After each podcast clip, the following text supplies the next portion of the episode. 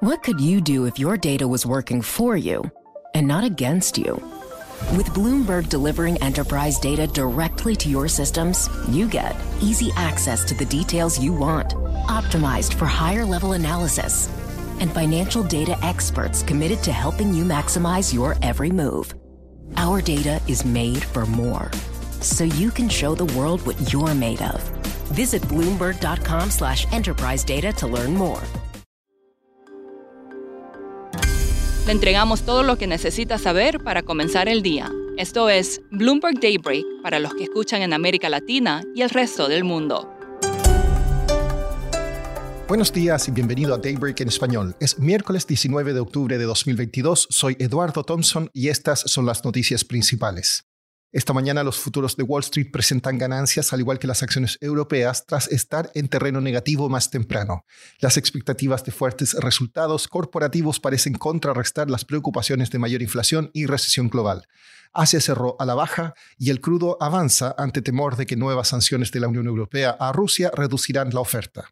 Analistas cuantitativos de Citigroup dijeron que las acciones de Estados Unidos están descontando probabilidades más altas de una recesión que cualquier otra clase de activos, pero que aún podrían caer más, ya que todavía quedan ajustes por hacer en las estimaciones de ganancias. Neil Kashkari, presidente de la Fed de Minneapolis, dijo que la Reserva Federal no tendrá cómo dejar las tasas en 4,5 o 4,75% si la inflación subyacente sigue acelerándose. Seguimos viendo sorpresas alcistas, dijo. Las acciones de Netflix suben tras anunciar mayor crecimiento en sus suscriptores que lo esperado. Tesla presentará resultados tras el cierre hoy.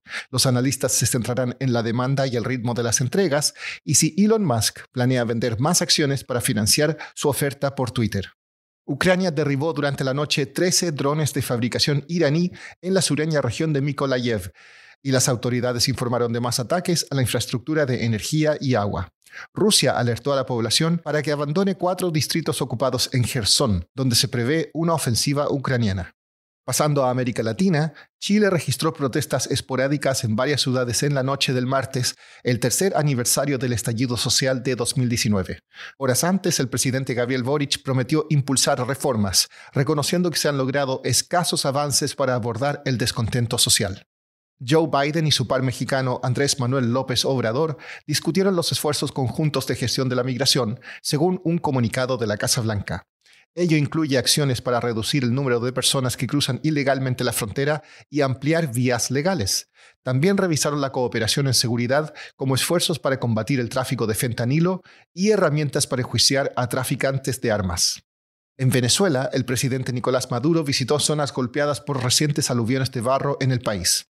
Es un cambio en su rutina, ya que en los últimos años Maduro rara vez ha salido de Caracas.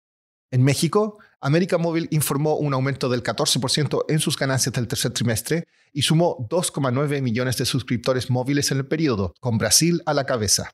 En Perú, el presidente Pedro Castillo enfrenta una nueva investigación que podría llevar a su destitución.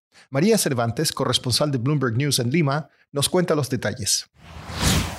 La fiscal de la Nación acusa a Pedro Castillo de liderar una organización criminal que cuenta con brazos políticos, que cuenta con brazos en el Congreso y con un grupo de asesores en la sombra cuyo objetivo era la corrupción para beneficiarse del Estado a través de obras que se adjudicaban en el Ministerio de Vivienda y en el Ministerio de Transportes y también en Petroperú. La fiscal de la Nación nunca antes había investigado a un presidente en funciones porque había un consenso social en que la Constitución protegía a un presidente. Esta vez con el anterior fiscal, eh, se abrió por primera vez una investigación preliminar aduciendo que la Constitución, si bien no permitía investigar penalmente un presidente, sí se podían iniciar investigaciones preliminares. Pero la fiscal de la Nación ha ido un paso más allá. Lo que ha hecho la fiscal es pedir al Congreso que le otorgue el permiso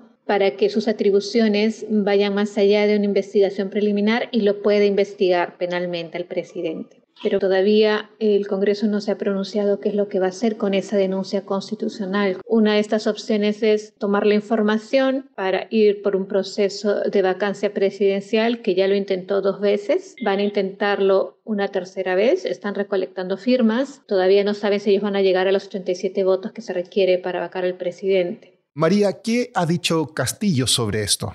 Lo que ha dicho el presidente Castillo es que es un intento de golpe de Estado, que el Congreso desde que él asumió la presidencia no ha aceptado la victoria de Castillo. El presidente también ha acudido al Poder Judicial, que ya anteriormente se ha pronunciado sobre este caso, diciendo que la Constitución no permite investigar a un presidente por otros motivos que no están en la Constitución y ha pedido que se pronuncie otra vez. Lo que sigue ahora es que el presidente y el Congreso están en una batalla legal, constitucional y quizás hasta internacional porque pueden acudir a cortes internacionales para debatir el artículo 117 de la Constitución.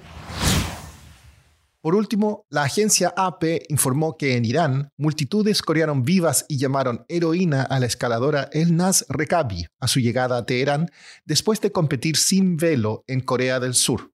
Rekabi dijo que no usar el hijab fue involuntario las protestas contra las rígidas reglas morales de la República Islámica han entrado en su quinta semana. Eso es todo por hoy. Soy Eduardo Thompson. Gracias por escucharnos. Para conocer todas las noticias que necesita para comenzar el día, revise Daybreak en la app Bloomberg Professional, donde puede personalizar las noticias que desee recibir. También puede suscribirse a la versión solo audio en Spotify, Apple Podcasts o la plataforma de su preferencia. Esto es todo por hoy. Escuche de lunes a viernes Bloomberg Daybreak.